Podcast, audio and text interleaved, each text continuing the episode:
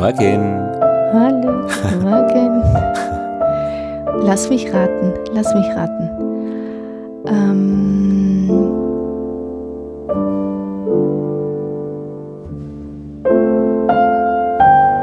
ich rate ähm, Erik Satie.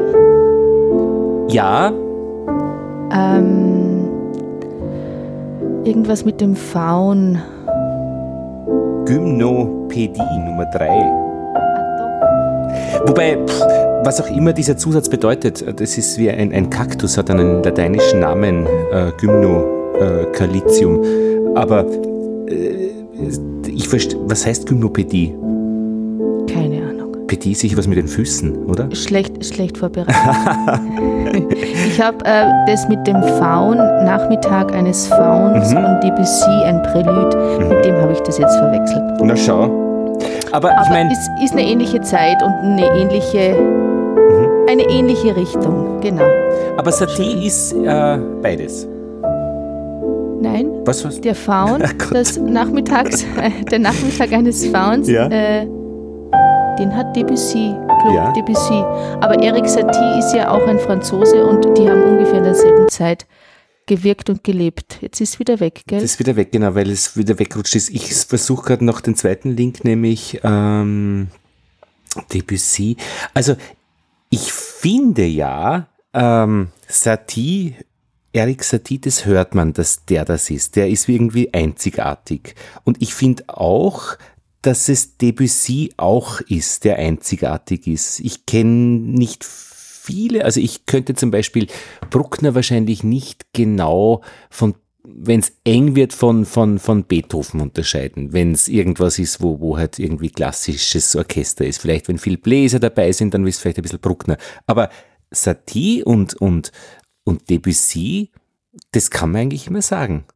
Also ähm, ich, ich kann sagen, dass es, also ich kann nach dem Ausschlussprinzip verfahren. Ja. Das ist schon mal ganz gut, ähm, weil, weil es, genau, eben diesen, diese, diese Klang, ähm, diese, diese Klang, ähm, von, ich sage jetzt mal, der deutschen Hochromantik oder Spätklassik oder so, äh, gar nicht bedient. Deswegen kann ich das Ja. ausschließen. Ja, Aber ich, ich, ich, wie jetzt zum Beispiel auch, würde ich mich jetzt, ähm, also ich könnte es nicht genau sagen, ob eben Debussy, Satie, ähm, wer ist das jetzt? wer ist was? Wer ist wer? Der jetzt spielt. Wer hat was? Wer, wer? Das ist der Faun. Genau, Debussy. Genau.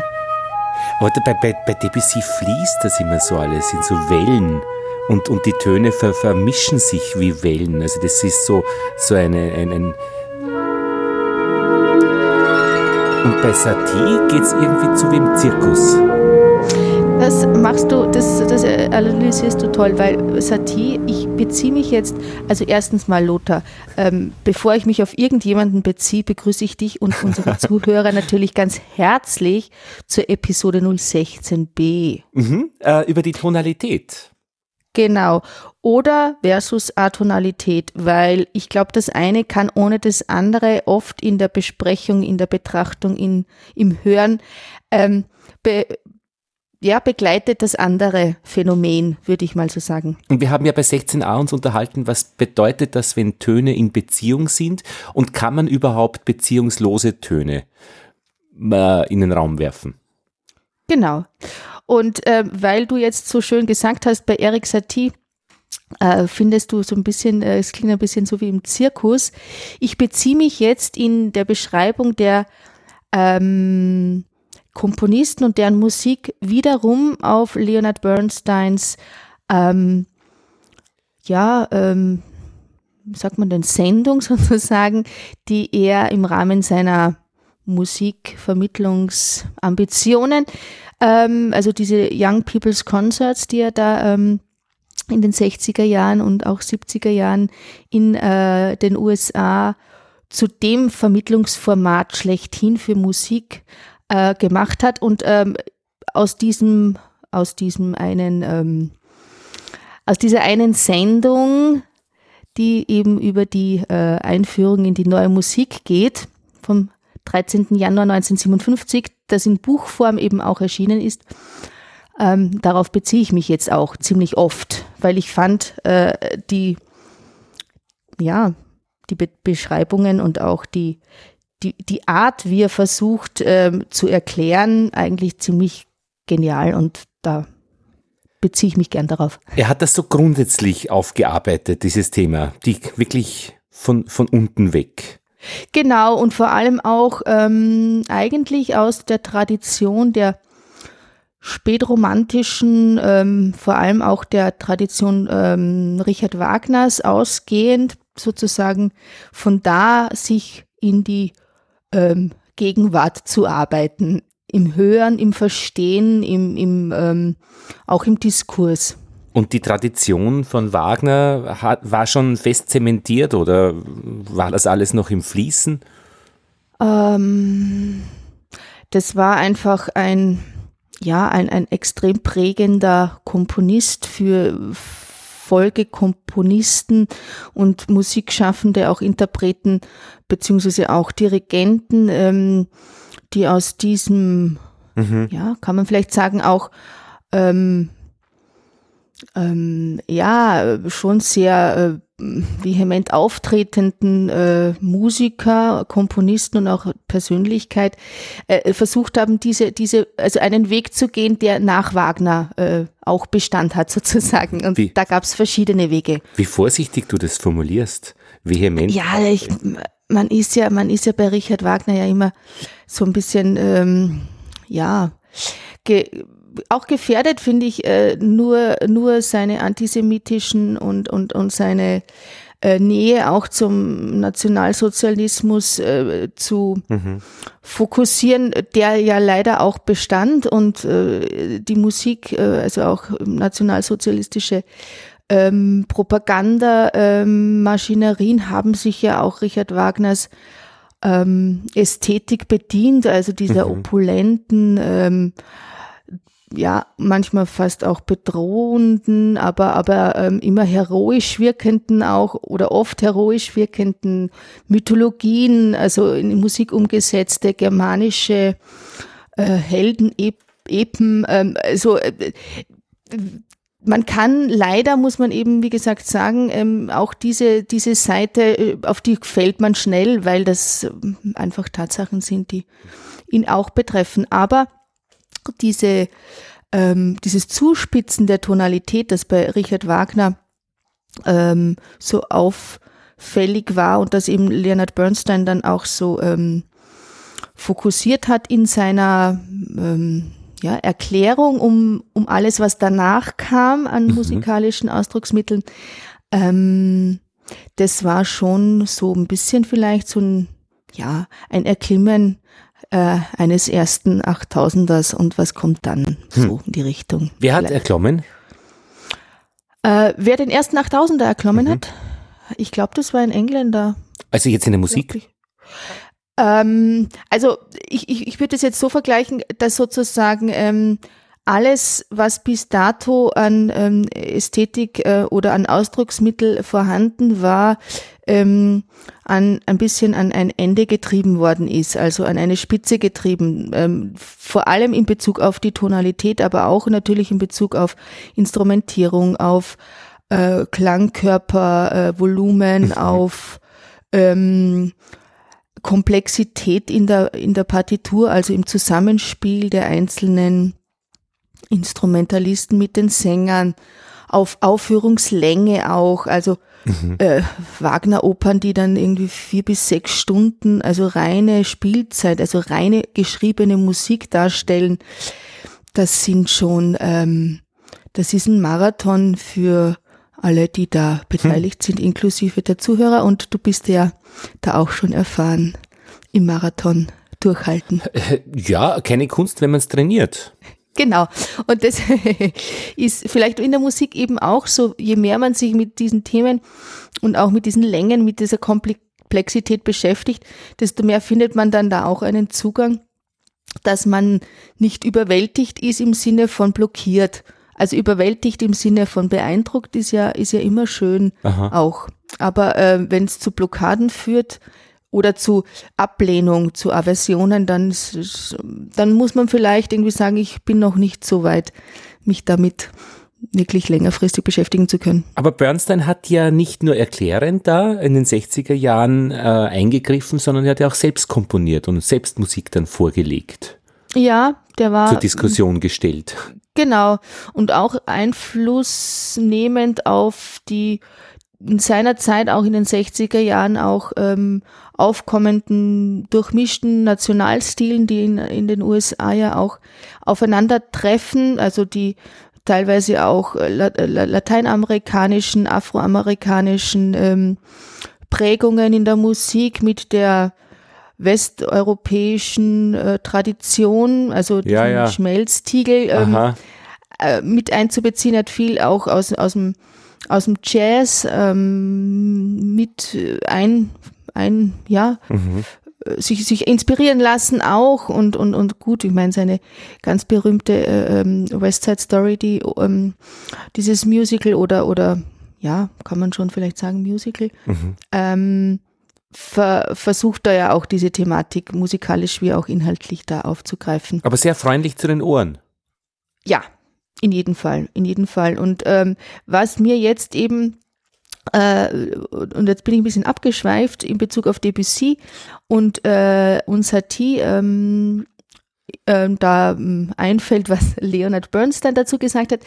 Ähm, die französischen Komponisten in der Zeit, also Satie hat ja als Gegenreaktion auf die deutsche Romantik so ein bisschen mhm. versucht, den Humor in der Musik und den Lust, die Lust und den Spaß und die Satire und die Einfachheit und mhm. die Objektivität wieder mehr in den Vordergrund zu stellen. Und das ist auch wie vielleicht ein bisschen so diese, ähm, nicht Abkehr, aber, aber ein, ein, ein Gegen, einen Gegenpol zu setzen zur deutschen Romantik, die schon sehr stark strukturiert und mhm. oft auch schon etwas technokratisch. Mm, ja, und auch ein bisschen eben wie bei Richard Wagner auch sehr subjektiv manifestierend das eigene Ego. Ich, das ist immer sehr schwierig, das alles aber, ja, ja. positiv zu formulieren. Aber, aber da haben wir dann auf der anderen Seite eben Schönberg mit dieser Auflösung der, der, der Grundlagen, also die, die Zwölftonmusik und ähm, das, das Auch atonale Musik? Atonale Musik, genau. Die haben von der einen Seite auf äh, reagiert und, und ähm, Debussy sah die äh, von einer anderen Seite. Und in der Mitte steht der Wagner da drinnen in Deutschland. Ja, der ja zu der Zeit ja eigentlich schon gar nicht mehr gelebt hat. Aber, aber sein Erbe noch. Sein Erbe, genau. In, in der Luft geschwungen ist. Genau, und vor allem eben ja auch in der Aufführungspraxis, mhm. also ähm, in der, in der, ähm, im Repertoire der Orchester und auch der Dirigenten ja ganz stark verankert war, ebenso auch Richard Strauss äh, mhm. zum Beispiel auch oder eben auch Bruckner, Anton Bruckner. Also ähm, Gustav Mahler war vielleicht irgendwie genau. auch, mhm. auch nicht immer so ganz so populär, äh, sehr oft sehr schwermütig und sehr schwer ähm, ähm, ja, sehr, also fast, fast leicht, ähm, ja, wie soll ich sagen, nicht depressiv, aber ähm, so ein ganz großer Weltschmerz, der für mich da immer mitschwingt, wenn ich, wenn ich äh, Gustav Mahler höre. Und das finde ich jetzt eben bei Richard Wagner zum Beispiel weniger Aha. Weltschmerz als eher mehr die Verklärung und die Erhöhung des Schmerzes. Ja, also so ein bisschen schon immer diese, Erhabenheit über, über den Rest vielleicht. Ich, ja, mhm. äh, Bruckner war vor Wagner, mit Wagner, vor Wagner eigentlich noch, oder? Äh, Anton Bruckner, hm, ich glaube, die haben sich so ein bisschen überschnitten. Und wer war vorher? Naja, ich glaube fast eher Bruckner. Okay. Aber ich Mahler war da, dann ein bisschen so nachher. Ja, Gustav Mahler, glaube ich, war so eher ausgehendes 19. Jahrhundert. Ja. Was war denn dann eigentlich nach Maler? War dann irgendwie noch etwas da? Ja. Oder ist da sicher. etwas zusammengebrochen letztlich? Also etwas, was aufgehört hat? Nee, also diese, diese Nachfolger, die kommen dann eigentlich schon, soweit ich weiß, jetzt auch aus der zweiten Wiener Schule. Also schon jetzt auch Schönberg, Schönberg, Webern, Ah ja, genau, Albenberg. Ja, ja, die ja. kommen schon aus dieser Tradition.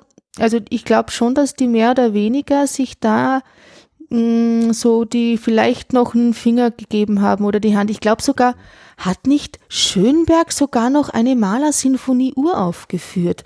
Also Ja, ja, da war Verbindungen ja, ja, schon, ja. nee, nee, da gibt schon die Verbindung und natürlich auch zu den russischen Komponisten Ach Strawinski ja, ganz klarer Fall von, ähm, ja, auch einer, der die Tonalität sozusagen retten wollte oder, oder der Tonalität verbunden war, ganz stark, der sie aber auch ein bisschen aus diesen, aus diesen Fesseln der, der vielleicht der zu, ähm, ja. zu strengen Form auch befreien wollte.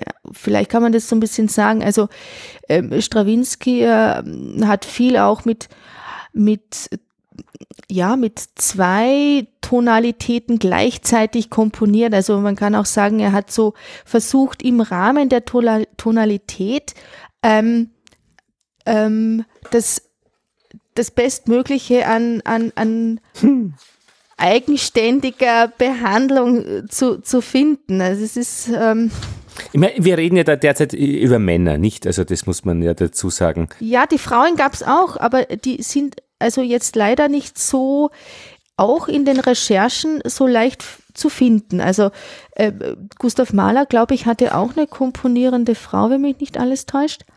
Ähm, Richard Wagner war auch in einem Clan ähm, tätig. Also ähm, Da gibt's ja noch, Frauen gab es schon, ja. ja, äh, das Rachmaninow ist ja auch, schwebt ja da auch noch herum. Genau, kommt da auch noch. Ich meine, bei Strawinski, ich hätte dir da einen, weil wir gerade da sind und so viele Links äh, haben, Ja. äh, Strawinski äh, hat die Bitonalität bevorzugt. Also zum Beispiel gleichzeitig in C-Dur, ich sage jetzt mal so ganz plakativ, ja, gleichzeitig Ja. in C-Dur zu komponieren Ja. Und vielleicht, ich sage, das ist jetzt eine Hausnummer, ja, äh, gleichzeitig in Fistur. Aha. Aber das hört sich jetzt für mich schon gerade ein bisschen an, so nach, nach Bernstein. So, äh, Ja, wo, da, eben auch zwei Welten. Ja. also sozusagen die lateinamerikanische Welt auf die westeuropäische Welt. draufgepickt, Also, drunter geschoben. Genau, untergemischt, genau. Und natürlich ergeben sich dann immer wieder auch, nicht nur durch Zufall, aber auch natürlich durch Kalkül, Mhm. ja auch akkordische Momente, also auch Harmonien, also auch Töne, die übereinander stehen, die vertikal äh, betrachtet werden, ähm, auch Harmonien, die einem aus anderen Kontexten vertraut sind. Das ist das jetzt. Komische Oper Berlin, Igor Strawinski, Petruschka.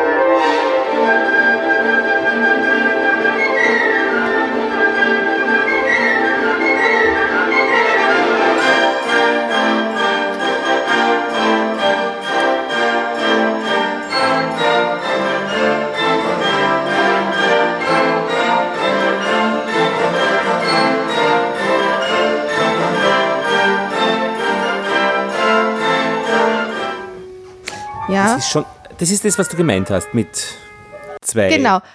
Die tun Ja, sich schon, schon, geben sich schon wirklich Mühe, da so, äh, so Tonalitäten in den Raum zu clashen. Ja, ja.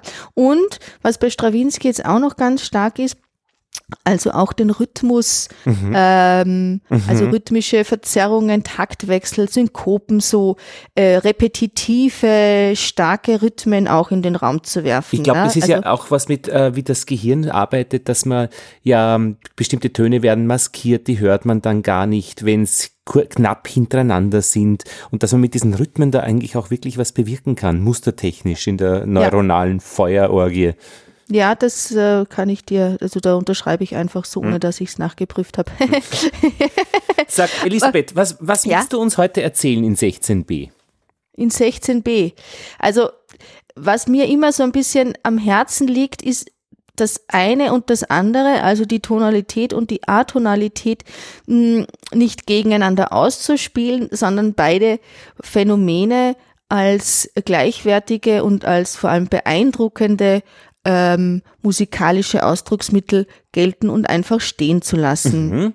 Also eine, eine, eine Form von, von ähm, ja, das eine gegen das andere aufzuwiegen, ähm, das zu versuchen abzubauen, das ist ein großes Unterfangen. Ja, das finde ich einmal gut verständlich, was du sagst. Ja, weil ähm, es hat ja jede Musik zu jeder Zeit ähm, seine Berechtigung, weil es ein Ausdrucksmittel dessen ist, was in der Zeit, in dem Moment mit verschiedensten Menschen oder auch mit Kollektiv, äh, in, in Kollektiven oder in, eben auch nur in Individuen äh, passiert als Reaktion auf die Gegenwart in Bezug auf das, was in der Vergangenheit mhm. einen beschäftigt oder beeindruckt oder eben auch geprägt hat. Oder belastet hat. Belastet hat, genau. Und das in der Universalsprache Musik ausgedrückt. Ja, ich arbeite gerade an einer Radiosendung über japanisches Formen. Ikebana, mhm. Origami, Bonsai, mhm. Shibari, erotische Kunst des mhm. Wechselns. Mhm. Und da gibt es ja in Japan die diese, das, das sind japanische Traditionen, die sind entstanden und es geht meines Erachtens, also das, was ich jetzt irgendwie bis jetzt rausgekriegt habe, um die Verbindung des Menschen, der das macht, mit dem, was, mit dem, was gemacht wird. Ob das jetzt am Seil ist, weil jemand gefesselt wird, mhm, oder mhm. ob das jetzt der Bonsai ist, über den der Gärtner Verantwortung übernimmt, weil es ein Baum in einer Schale ist. Und es geht nie ohne äh, das Wir, den Beobachter, der, der, der dabei ist. Also man kann die Dinge nicht einfach so präsentieren, ohne das Ich wegzunehmen. Mhm. Das aber eingebettet ist in Japan immer in eine Gruppe, da will man nicht auffallen und erst wenn man die Grundlagen gut beherrscht, dann sagt man, okay, kann ich einen eigenen Stil entwickeln. Mhm. Und das Ganze jetzt ins Radio zu bringen, ist in einer für mich sehr schwierigen äh, Situation gerade, weil die Tradition unseres Radios, ähm, ORF, Österreich 1, äh, da gibt es eine bestimmte Art, wie man Dinge präsentiert. Da hat man ein Manuskript, man liest äh, die Fakten vor, man macht es sehr äh, sachlich, äh, der Gestalter ist eigentlich kaum oder nicht hörbar. Und mhm die amerikanische Tradition ist oder australisch, englisch, dass eigentlich der Gestalter eine Spurensuche macht und der immer hörbar ist. Und jetzt ist es gerade bei der japanischen Geschichte so, dass es da einfach wichtig ist, wer fragt, wer sucht, wer äh, spricht mit dem Bonsai-Gärtner, weil der mhm. reagiert auf eine bestimmte Art und der wird dann einfach anders reagieren, wenn anders gefragt wird. Wenn er ein, an, ja, ja. Und mhm. jetzt haben wir den Konflikt, äh, dass ich ein Manuskript oder eine Sendung gemacht habe, dass die sehr viel von diesem Autor, in dem Fall ich, äh, drinnen hat. Also wir lachen da äh, zwischendurch, ich sage Namen falsch, dann werden sie richtig okay. gestellt. Und ich finde dieses falsch auf richtig stellen extrem wichtig in dieser äh, Formengeschichte, äh, weil es eben die Annäherung ist. Und ohne Annäherung funktioniert die Geschichte nicht. Mhm. Aber die Tradition des Senders ist eine völlig andere und es ist urschwierig, jetzt äh, einen gemeinsamen Konsens zu finden, weil äh, wir wechselweise nicht äh, voneinander, also ich mag es nicht akzeptieren, das bisherige, äh, ich ja. kann meine Geschichte nicht so machen, Andererseits äh, kommen in der Manuskriptredaktion äh, jetzt ständig, äh, du musst das Wir rausgeben, du musst das Ich rausgeben, äh, deine Zwischenbemer äh, zwischen, mm, wenn im Japanischen okay. ist es wichtig, ah oder ah, mm, aha, äh, okay, muss ja, raus. Ja, Ach, das ja. kann man eh rausschneiden. rausschneiden. Ich sage, nein, das muss drinnen bleiben. Aha. Und jetzt ist die Frage die, äh, wird's akzeptiert, äh, wir haben jetzt so eine, eine gemeinsame Annäherung von links, rechts, oder wird es eine Revolution geben, die, ich, die, die durchgeführt wird, oder wird es äh, abgeschossen, die ganze Sendung, weil man sagt, äh, das erfüllt nicht die Tradition. Ja. Und das ist im Wesentlichen, finde ich, genau die Geschichte, ähm, äh, dass es in bestehenden Systemen äußerst schwierig ist, äh, etwas zu machen. Da muss man was anders ist als das Bestehende, da muss man extrem geschickt sein, es einzuführen, aber auch extrem professionell es auf einem hohen Niveau zu tun. Und es ist ein Risiko damit verbunden und es ist eigentlich nicht der gerade Weg, den man sich äh, entspannt in der Hollywood-Schaukel wünschen würde. Und jetzt habe ich viel geredet, aber ich finde, dass so parallel ähm, so Traditionswechsel ähm, eine unglaublich einerseits spannende Geschichte, aber auch äh, furchtbare Geschichte, weil niemand danach extra ruft. Die ja. sagen ja nicht, gebitte. Äh, ja. Jetzt brauchen wir mal was ganz was anderes. Aber was ich, was ich, ich finde das schön, deine Ausführung, weil ähm, ich konnte jetzt da mitdenken im Sinne auch der äh, nach, also Nachempfindung vielleicht äh, diverser Komponisten, äh, die mittlerweile als Klassiker gelten, wie eben unter anderem auch Ludwig van Beethoven, ja. äh, die äh, sozusagen, wo Kritiker in seiner Zeit der fünften Sinfonie Missklänge zum Beispiel, ja, ja. Unter, unterstellt haben. Ja. Ähm, ähm, der, äh, wo, wo über Chopin Mazurken, also Chopin, äh, Frédéric Chopin ist ja auch ähm, ein ähm, äh, nach, ich glaube, nach Paris ausgewanderter ähm, ähm, russischstämmiger Komponist hat sehr viel auch für Klavier geschrieben, wo man heutzutage nicht sagen würde, Chopin ist ähm, ähm, ein, ein, ein, äh, ein, ja, oder ist eine Zumutung. Mhm. Ja?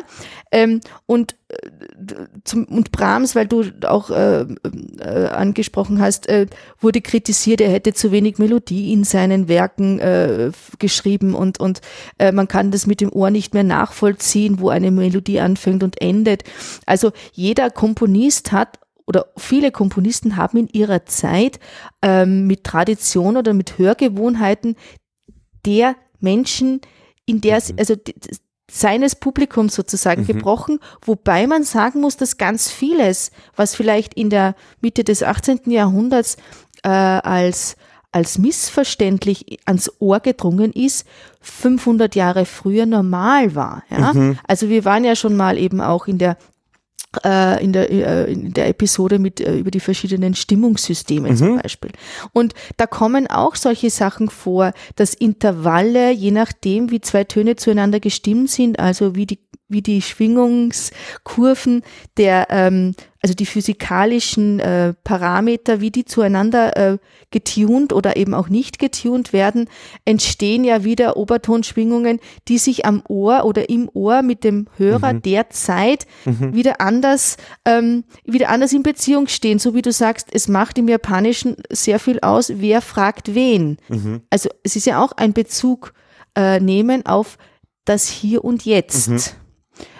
Natürlich mit dieser Tradition im Nacken. Und ähm, wenn du, wenn du jetzt sagst, äh, es es gibt zwei Seiten. Also einerseits die Seite, dass, dass du sagst, ja, es, es gibt vielleicht ein gewisses, eine gewisse Risikobereitschaft auch äh, im Sender, äh, deine Sendung mit der Ästhetik, weil du mit der Ästhetik nur diese Inhalte transportieren kannst, die du transportieren möchtest, weil du davon überzeugt bist, dass das die richtigen Inhalte für diesen Moment sind. Ähm, ging es zum Beispiel Arnold Schönberg auch so, als er angefangen hat, sich aus dieser Tradition von Richard Wagner zu, äh, zu äh, lösen, äh, die Tonalität mal komplett auf, auf, aufzugeben und jeden einzelnen Ton mhm. aus einer äh, Tonleiter, also zwölf Töne nacheinander gleichwertig zu betrachten, ohne Wertung von ähm, Intervallen, Zusammenklängen, Rhythmen, also einfach die, die maximale Gleichberechtigung. Mhm. Und ähm, das wurde auch nicht verstanden in seiner Zeit. Ja, ja. Und das sind Moment, starke, ja. starke, es ist ein starker Gegendruck. Also der ist jetzt nicht einfach nur ein, ein laues ja. Lüftchen. Ja, ja, ja, das glaube ich. Und ich finde, ich meine, man kann natürlich sagen, boah, Lothar Budingbauer revolutioniert das Radio oder die, die Erzählkunst, ja, im, im, im, im, öffentlichen Rundfunk. Ähm, aber wenn es nie Menschen gibt, die so auch, ähm, ja, ähm, über, über ihre, ihre Erfahrungen und über ihr großes Wissen agieren, ja, ähm, dann äh, gibt es auch keinen Diskussionspartner auf einer gleichen Ebene. Also wenn jemand zufällig sagt, äh, das gefällt mir nicht, jetzt mache ich mal das oder so und probiert was aus, dann kann es auch sein, das kommt zufälligerweise extrem gut an. Ja? Also eine intuitive, äh, sehr natürliche Art, etwas zu komponieren, kann sein, das kommt extrem gut an. Ja. Hat, hat aber vielleicht äh, dann äh, Probleme wenn es darum geht, ähm, das längerfristig zu stabilisieren, dieses Na, einmalige Ereignis. Ne? Absolut. Also ich hatte vor, ich meine, das ist ja jetzt nicht, dass ich das großartig neu erfinde. Es ist wirklich auch diese quasi südamerikanische Tradition jetzt in der Musik. Äh, die da bei, bei Bernstein dann, wie wir besprochen haben, reinmischt. Aber also das heißt bei mir, ich höre ja viel australisches Radio und, und äh, amerikanisches, wo dann einfach das ist, liegt da alles schon da. Das ist nicht von mir neu erfunden. Ja, ja. Es ist jetzt vielleicht eine Adaption in unser bestehendes äh, mhm. österreichisches ähm, autoritätshöriges System, wo es unbotmäßig ist, wenn der äh, Interviewende jemanden unterbricht, wann er nur nichts redet. Ja, also ja, ist ja, aber okay. wortreich. Also okay. das ist ja jetzt alles von mir nicht neu. Aber insgesamt, ähm, ich hatte das vor ein paar Jahren einmal eine Sendung gemacht über Schämen. Und für mich war das klar, dass Schämen kann nicht ohne eigenen, äh, ohne eigene Spurensuche gehen. Und da hat der Chefchef -Chef gesagt, wenn er das gehört hätte, äh, wäre das nicht auf Sendung gegangen. Mhm. Aber eine andere, die Musik, äh, eine Musikredakteurin, hat gesagt, sie hat das im Radio gehört, zufällig, und sie hat endlich wieder mal eine tolle Sendung gehört, also wo mhm. sie was gespürt hat. Ja. Und da wird's dann, finde ich, sehr interessant, weil dann einfach bestimmte Positionen oder Menschen auch tatsächlich aktiv verhindern, dass ein anderer sich über einen anderen Weg freut. Mhm. Und da kann man dann sagen, okay, wie gehen wir damit um?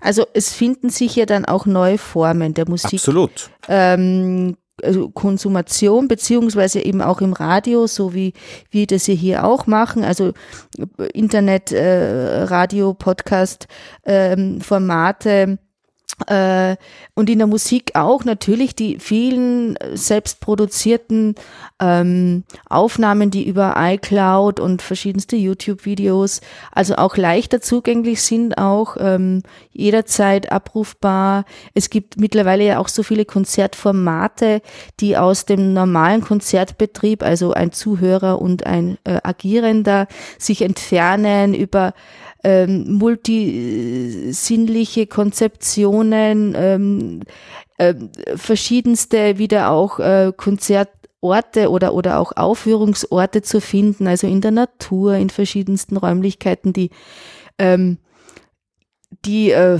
ja über über Industriebrachen äh, bis zu Kanalisationsröhren äh, also äh, äh, also alles wird sozusagen äh, versucht auch äh, spielbar zu äh, bespielbar zu machen ähm, und äh, das ist ja auch eine Suche ähm, dem, dem äh, Publikum, dass man, man möchte ja doch immer ein Publikum haben, sonst wird man nichts Hörendes produzieren. Schon? Ähm, natürlich. Okay.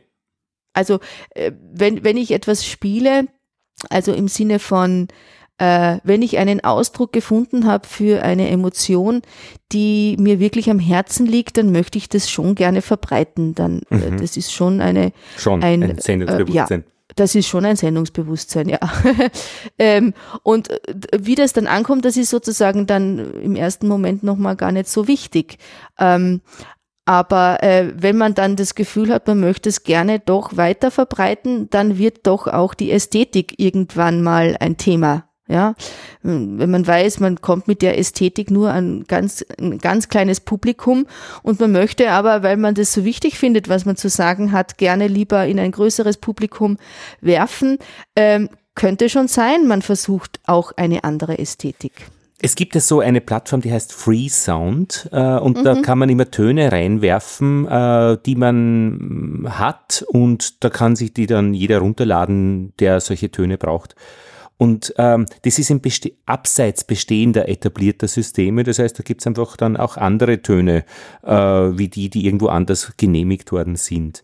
Und ich habe da, ich weiß nicht, habe ich das mal erzählt? Ich habe ein, ein Lied habe ich mir komponiert. Ich. Und zwar am, okay. ja, ich war sehr stolz. Äh, ja, und zwar klar. wie die Kinder, äh, wir haben ja Zwillinge, äh, sehr klein waren, waren wir oft spazieren. Und die sind da immer so dahin gestolpert und sind außer Tritt gekommen, okay. also so links, rechts verschoben und dann plötzlich wieder in den Tritt. Und das habe ich bei Free Sound dort gepostet, irgendwann einmal, und habe es genannt Walking LA. Das okay. heißt aber äh, praktisch äh, Leo und Arthur. Leo, Walking heißt sagen, spazieren ja, gehen und ja, die lesen ja. das jetzt da immer mit äh, Los Angeles, also Walking LA und verwenden es in irgendwelchen Spielen. Ich spiele es da einfach vor. Ja, gerne. 1,12.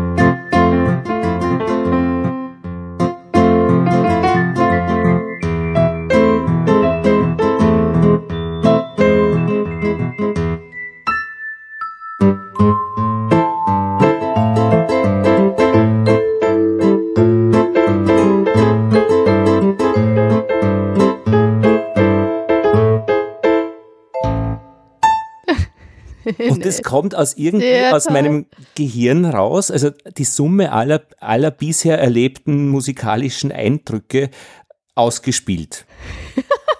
Das heißt, ich glaube, wenn du das einmal genau, wenn man das analysieren würde, äh, kannst du die, die, die, die, die Volksmusik drinnen finden, als Ja. Zitterschüler, äh, Schüler, Ja, zu ja, dem man ja, mich gezwungen ja. hat, den Flötenunterricht, den ganzen Blödsinn. aber, aber schon auch die, die, die, die, den Humor und auch die, das, das Freudvolle. Also es ist ja absolut ein freudvolles Stück. Das würde auch gut passen für unsere nächsten Episoden Thema über das Lachen und Weinen, weil äh, das, das macht schon gute Laune. Aber das Atonale finden wir darin nicht. Genau. Und da wollte ich, genau. Und das, auf das wollte ich, äh, auf das wollte ich ganz kurz auch äh, äh, Bezug nehmen, weil, ähm, also das Atonale in dem Fall, ja, wenn du jetzt, ich weiß ja nicht genau, wie du das aufgeführt hast, also wie du das dann umgesetzt hast in Töne. Ich habe mehrere Spuren gehabt. Das heißt, ich habe einfach einmal so, äh, mit zwei Händen am, am Digitalklavier eine Spur und dann kann man äh, noch einmal zwei Hände mit anderen äh, Instrumenten noch einmal dazu und ich glaube eine dritte Okay. auch noch irgendwie. Okay, also du hast sozusagen Dreimal. äh, dreimal eingespielt äh, Genau. über eine Spur, die wahrscheinlich dann auch eben vom Takt her, also quasi das Metrum äh, so ähm, gleich geblieben ist, weil das, das hört man auch, dass die Töne so in, in ihrer Geschwindigkeit äh, zueinander passen. Wenn du jetzt, ich sage jetzt mal ganz plakativ, diese äh, zwei Spuren davon oder, oder alle drei ähm, im Tempo verschoben, also dass das eine mit etwas langsamerer Schrittgeschwindigkeit einspielt und das andere mit schnellerer Schrittgeschwindigkeit Ja. und dann noch einmal ein drittes nochmal vielleicht mit einer ganz anderen, also viel zu schnellen oder viel zu langsameren Schrittgeschwindigkeit, dann würden sich diese Töne, die jetzt ganz natürlich, weil du eben ein tonales System verwendet hast, ähm, tonal aufeinander driften, also immer Ja. in Bezug auf einen Grundton würden dann vielleicht so aufeinandertreffen, dass sich zufällige Dissonanzen ergeben, die du jetzt so nicht erzeugt hast. Ja, ja, das ist eine absolut verständliche Methode, äh, das Atonale da reinzukriegen. genau. Also es Betrifft. wäre zwar, genau, es wäre zwar jetzt nicht so die freie Atonalität, aber es wäre sowas wie ein freierer Gebrauch, äh, auch Dissonanzen zuzulassen. Verstehe. Das verstehe Ja. ich sehr gut. Und das ist in der Atonalität auch äh, ein, ein Parameter, dass eben die Töne gleichwertig aufeinander driften dürfen und äh, sich dadurch eben auch Intervallschichtungen und auch ähm, Intervallfortschreitungen ergeben, die nicht immer ähm, zueinander in einem freundschaftlichen Bezug stehen, wie wir es im tonalen System kennen. Ja, weil ich aber als Aufpasser, als Gatekeeper weggegangen bin, praktisch. Also es ist ja nicht von mir so eingeführt, sondern ich habe nur zugelassen, dass sich tempomäßig das voneinander entfernt. Genau. Was ich als Fluch empfinde, ist aber was Zweites, ähm, dass ich mich in der inneren Tonalität nicht von diesen Grundlagen entfernen kann. Also ich, es gelingt mir gar nicht, ein Lied zu machen, das nicht in irgendeiner Weise bei C-Dur beginnt und dann raufgeht und runter. Und das ist einfach äh, natürlich von, vom Lernen her aus der Zither-Geschichte entstanden, weil man das dort einfach wirklich ich so gelernt habe. Aber wie komme ich von dort weg? Also vielleicht kannst Drogen. du genau. nee, über über äh, über also so ähm, Maßnahmen wie wie Verschiebungen. Ja, zum Beispiel, dass, dass man, also in, in der Zither, weiß nicht, ist die, ist die linke Hand wie am, Klavier auch die Basshand, oder? Ah, die rechte ist die, die, so die Begleitung und die linke ist die Melodiehand. Ach so, Man hat okay. praktisch die, die vorderen Seiten, die fünf Melodieseiten auf der linken Hand und Mhm. die rechte macht dann die, die äh, Akkorde. Die Akkorde, genau.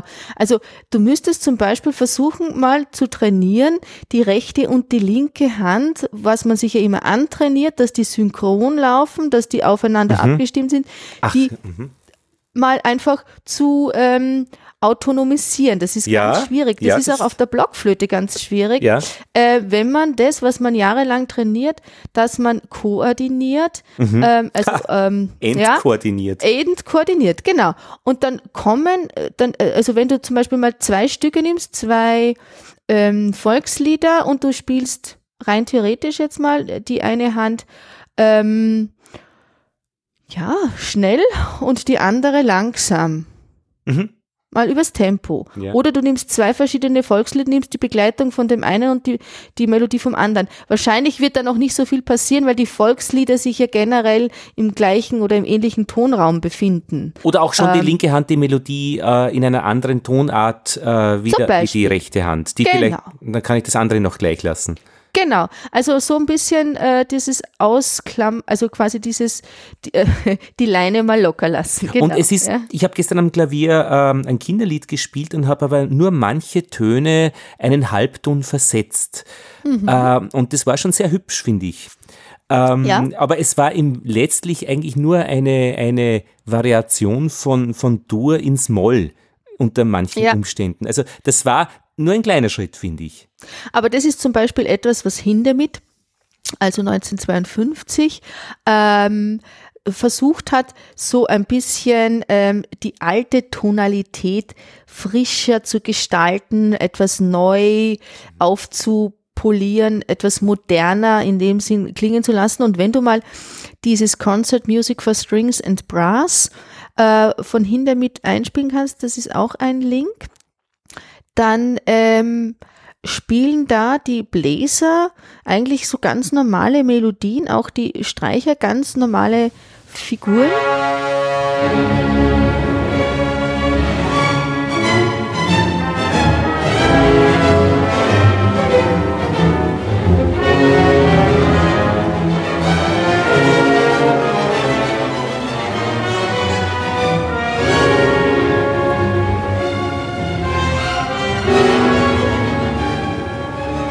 Ja, ja, aber ich, das, Ja, äh, wenn du mal ganz kurz, die, die, die Bläser machen da, die, da, da, die, da, die, da, da, die. Also die haben ihre eigene Melodie, ihre eigenen Figuren und die Streicher machen da, da, da, machen da, da, da, da, da, da. Also die machen sozusagen ihr eigenes Ding und das klingt gleichzeitig.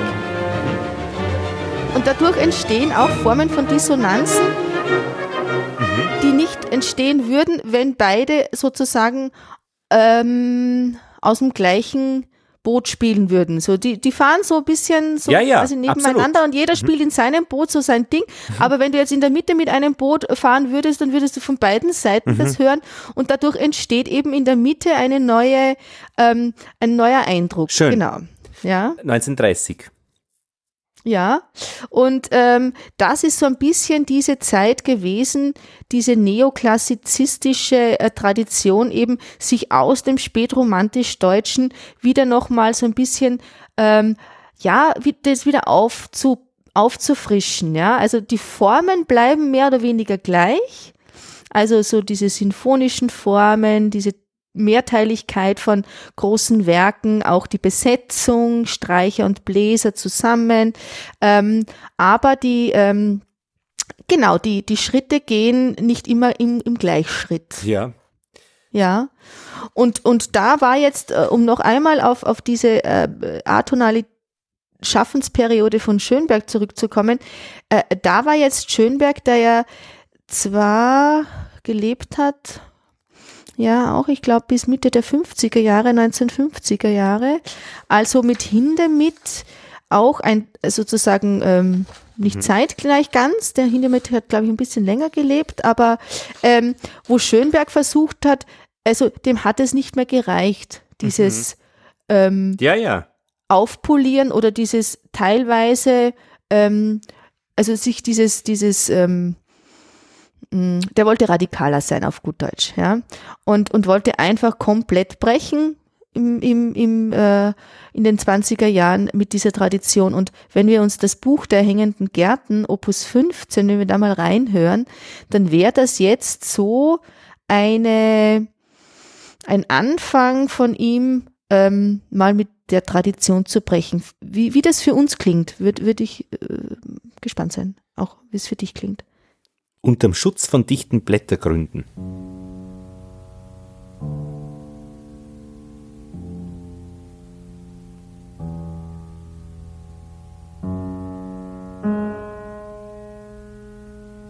Entschuldigung, das ist ein bisschen leise, gell? Mhm. Ähm, Aber es ist wunderschön. Ja.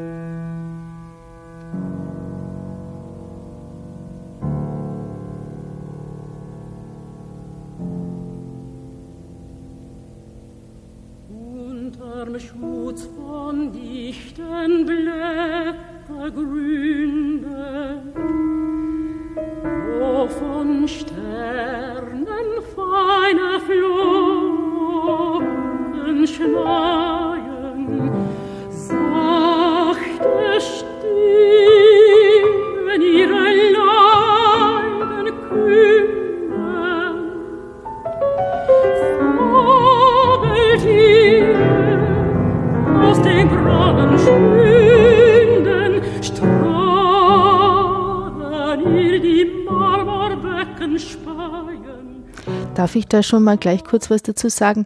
Äh, was ich hier so wahnsinnig faszinierend und für mich so äh, bereichernd und spannend und, und wunderschön finde, ist, dass ich von einem Ton zum nächsten nicht weiß, was kommt. Mhm. Dass ich eigentlich immer aber auf eine angenehme, durchgeführte Art, also wie wenn mich jemand in der Hand nimmt, trotzdem, aber mir nicht sagt, wo man hingeht. Also ein maximales Vertrauen in den Komponisten, dass das, was kommt, dass das gut ist. Mhm. Also das empfinde ich bei dieser Musik. Musik.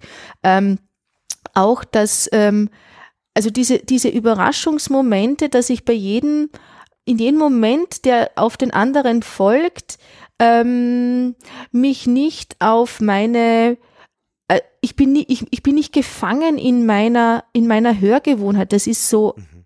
befreiend auch. Das ist, äh, endlich muss ich mal nicht äh, schon wieder mit, ähm, mitdenken. Ich kann mich sozusagen hauptsächlich hingeben dem Hören. Das klingt auch ein bisschen pathetisch. Ähm, ich kenne jetzt auch das äh, Opus nicht so gut. Ja, also wenn ich jetzt ein Sänger oder ein Pianist wäre oder eine Sängerin, die dieses Werk studiert hat, würde ich ja auch jeden Ton, der aufeinander folgt, kennen.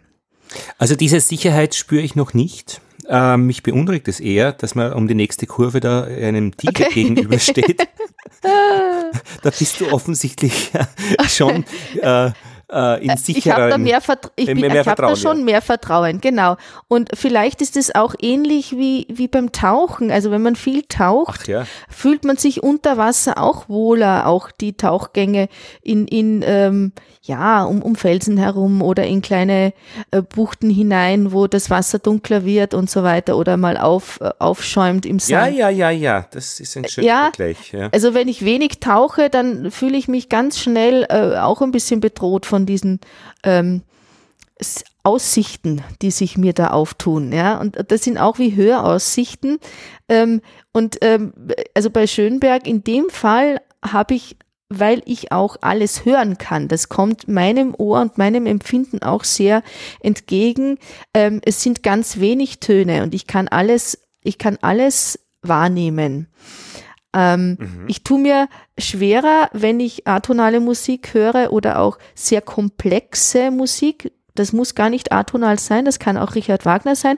Da würde ich dich dann nachher kurz bitten, das nochmal einzuspielen, äh, Tristan und Isolde, die Ouvertüre, weil ähm, in diesem Wald an Tönen, in dieser Wucht an Tönen, ich auch trotzdem erstmal eine Orientierung finden muss äh, oder ein, einen Arm, der mich durchführt, also jetzt äh, bildlich gesprochen. Also ich brauche irgendeinen Anker. Und in dem Fall bei Schönberg war jetzt mein Anker, ich konnte alle Töne mhm. wahrnehmen mhm. und ich konnte mich da verlassen, dass ein Ton kommt und der ja. ist in jedem Fall gut. Schön. Weil er hat keine, äh, äh er muss sich nicht rechtfertigen und das finde ich ja. extrem angenehm. Super. Mhm. Bei Debussy habe ich immer das Gefühl, ähm, einfach äh, im, in dem Wasser hingeben, also da das, das trägt, also das Meer ja. ähm, und das geht schon. Also wenn es nicht extra Strömungen gibt, die ja. einen da rausziehen, ja, äh, reicht das völlig mhm. aus. Also da habe ich dann mehr die Ruhe. Das geht schon ganz gut. Tristan und Isolde, dann schauen wir mal, was sie da tut. Ach, das war nur der Trail, äh, der, der, der Trail, äh, ja. Der, wie heißt denn das? Die Signation vom. Signation, genau aus dem National steigen wir einfach mal in die Mitte rein. Ja. Oder darf man das? 1,50. Ja.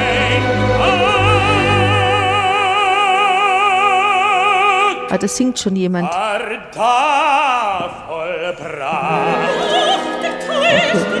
Also das könnte ja bei mir zu Hause den ganzen Tag laufen. Das müsste auch den ganzen Tag laufen, weil dazwischendurch einmal ein- und ausschalten geschwind geht nicht. Nein. Dann gewöhnt man sich, glaube ich, automatisch dran da ist das, das Tolle, dass man so schön ein- und ausklinken kann. Ja, geistig. Also man kann, man kann sich dem voll hingeben, diesem Sog, ja. Mhm. Äh, und dann kann man wieder sich ausklinken, driftet wieder raus und man kommt aber jedes Mal wieder rein, weil eigentlich hört das ja nie das auf. nie auf. Das geht. Vier Stunden geht es nur weiter. Wir genau. waren bei einer Stunde 50. Nee, aber auch, auch von der Tonalität. Ach so, es, ja. es, mhm. kommt nie, es kommt nie zu einem echten Schluss. Ja, ja? oder zu einem also, Rastpunkt. Nein, es kommt sozusagen, es gibt immer immer nur unter Anführungszeichen Akkorde, die noch nicht äh, fertig gedacht sind, die noch nicht ausgespielt sind, die noch nicht ja, in, ja. sich ruhen, die noch immer eine Fortführung äh, ähm, produzieren pro oder provozieren und ähm, und ich meine, was, was, was, ja? äh, welchen Inhalt, äh, welcher Inhalt äh, passt denn da zu dieser Art von Musik? Das kann nur irgendwie große Sachen der Menschheit sein. Das kann nicht die Renovierung des Wohnzimmers sein. Nee. Also vielleicht schon auch Muss das Weltenmeer, wenn wir so irgendwie wie vorhin irgendwie so ein bisschen beim Wasser geblieben sind. Also so das Weltenmeer, der also sozusagen alles Wasser auf Erden, mhm. ähm, das ist auch so ähm, eine eine nicht die kleinen un, un, Fragen. Nein, und so eine unüberschaubare Riesenmasse, aber dann trotzdem wieder so ähm, ähm, im, im Kleinen betrachtet so äh, naja, äh, bedroht auch, ja, also äh, sehr verletzlich trotzdem dann auch wieder. Also es ist ähm, also sicher nichts, kein, kein Tropfen der Wasserhahn.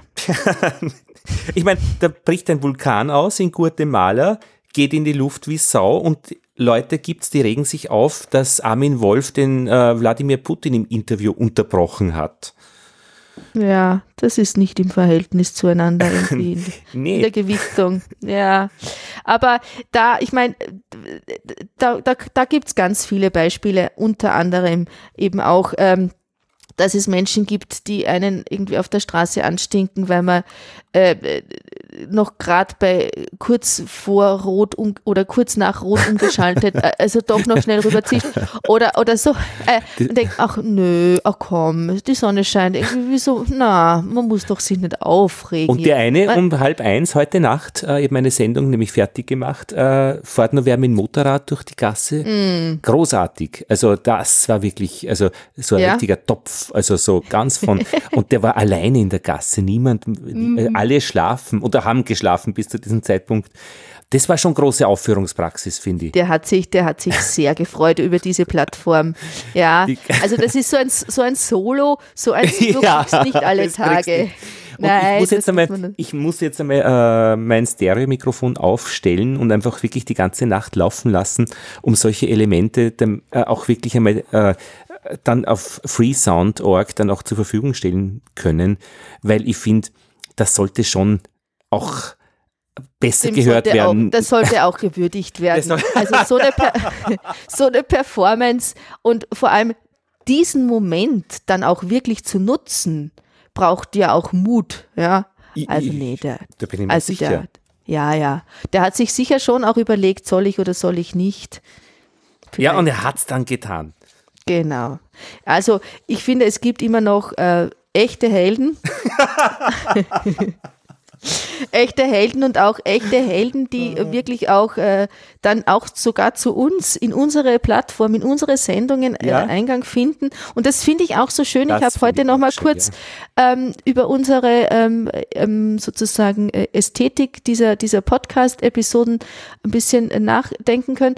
Und ähm, dieses Vermischen oder nicht dieses Vermischen, das sozusagen auch das alltägliche Platz hat, was uns ja trotzdem auch in der Kunst und auch in der Musik und in diesen Kunsträumen, also in diesen, in diesen definierten ähm, Räumen, wo man eben Musik hört oder Zeiten, ähm, dass das da ähm, immer wieder ähm, auch einen, einen ähm, offiziellen Platz bekommt, weil einen das ja auch immer mit man, man, man geht ja immer mit dem Alltag mit in eine definierte Situation hinein. Also mhm. man geht nie in ein Konzert sozusagen absolut rein und sauber, ohne irgendeine ähm, eine Vorgeschichte und, und ähm, dass man sich vielleicht dem auch, wenn man neue Musik hört, das ist jetzt so vielleicht auch mein Schluss, mhm. äh, Plädoyer, wenn man neue Musik hört oder Musik überhaupt hört, ähm, dass man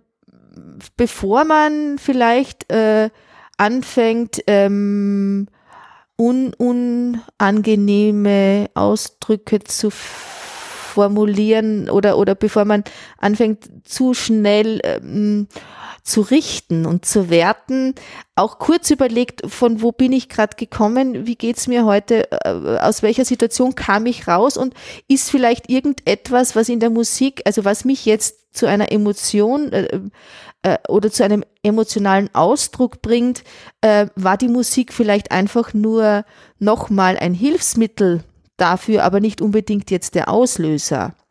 Ja, Verstehst, auch interessant, ja, absolut. Ja. Neuer und, Aspekt, und das sagt auch die ja. Ikebana-Frau, dass es ähm, auch mit demselben Gesteck, äh, also die Art, es zu tun, immer unterschiedlich wird, weil man einfach aus genau diesen unterschiedlichen Richtungen gerade herbeikommt. Genau. Und deswegen fand ich das schön, deinen Ausflug in die äh, japanische äh, Gestaltungskunst. Ja, und das war so interessant, weil die in der Schale äh, ist, ist so ein Igel, äh, in dem man so ein Metalldornenigel, äh, wo man die Blumen reinsteckt, damit die ja. stehen bleiben. Und der steht sicher nicht in der Mitte der Schale, sondern mhm. massiv links äh, okay. oder rechts. Und ich habe gesagt, naja, aber kann man den nicht vielleicht auch in die Mitte schieben? Und das war wie wenn ich sage, möchten Sie sich jetzt gerne nackt ausziehen, ausziehen. am Tisch tanzen? äh, ja. Und dann habe ich gesagt, na, könnten Sie es bitte probieren? Und dann Aha. hat sie es hat sie's gemacht und es war also eine verblüffende Wirkung, es war banal. Und zwar derartig okay. banal, dass es Aha. einfach äh, wirklich äh, greifbar, spürbar war, ohne irgendwie viel darüber sonst noch zu wissen. Zu reden, toll. Ich würde dich gern noch auf die nächste Episode hinweisen. 16c? Nein. Was haben wir fertig 17. mit C? 17. wir machen jetzt sozusagen alles unter 016 bis Alphabet Der, durch. ja? äh, über das Lachen und Weinen, okay. über gegensätzliche Emotionen ja. in der zeitgenössischen Musik. Aber Schön.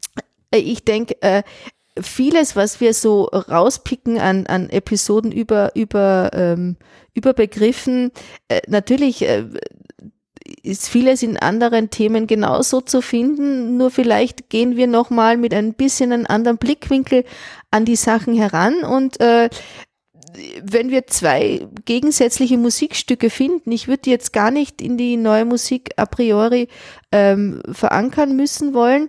Ähm, also ein, ein, ein Stück, wenn du findest, dass dich wirklich zum, mhm. also positiv stimmt, so zum ähm, vielleicht auch zum Kichern oder zum, also Lachen ist ja auch so ein äh, großer Begriff, ne? aber, aber was in die, in die fröhlich positive Richtung geht und, und ein Stück, das in die traurige, ähm, in die, ähm, ja, in die wirklich in die traurige Richtung geht. Also mhm. nicht nur melancholisch, das finde ich ja oft eigentlich auch ja, ganz ja. schön, okay. mhm. sondern was einen richtig traurig macht. Ob man überhaupt was findet, keine Ahnung. Ja, ich glaube schon. Äh Genau, das wäre so ein bisschen die Haushöraufgabe. Ja, ja, das ist sehr schön. Äh, mhm. äh, Franui fällt mir da gerade ein. Das sind Bläser, äh, die, äh, also Blechbläser, ja. die äh, das mit äh, Gesang kombinieren und mit sehr vielen andersartigen Dingen und vielleicht kann ich da was suchen. Mhm. Genau. Wenn dir was zufällig auch ein bisschen vor die Beine stolpert, genau. sollte ich jetzt nicht zu stark belasten und irgendwie eingrenzen. Na, im Gegenteil. Es befreit mich von anderen Müll. Aber dann wären wir jetzt lieber Lothar ja? bei einer Stunde Episodenlänge angelangt. Ich finde das, das grandios, wenn wir hier uns voneinander verabschieden können. Sehr gerne. Wir haben viele schöne Musik gehört und interessante Aspekte auch aus der außermusikalischen Erfahrungswelt mit reinbringen können, also vor allem du. Und ich freue mich auf die nächste Episode und bis bald. Ja, und Dank an unsere Zuhörerinnen und Zuhörer und ich bin gespannt, wie viel das dieses Mal sein werden. Die, die Anzahl steigt ganz leicht, so linear und wir schauen, wohin die Reise geht. Man könnte sich auch einmal melden, wer Lust hat. Die Adresse steht bei horch.xyz dabei. Danke, das war's. Wiederhören.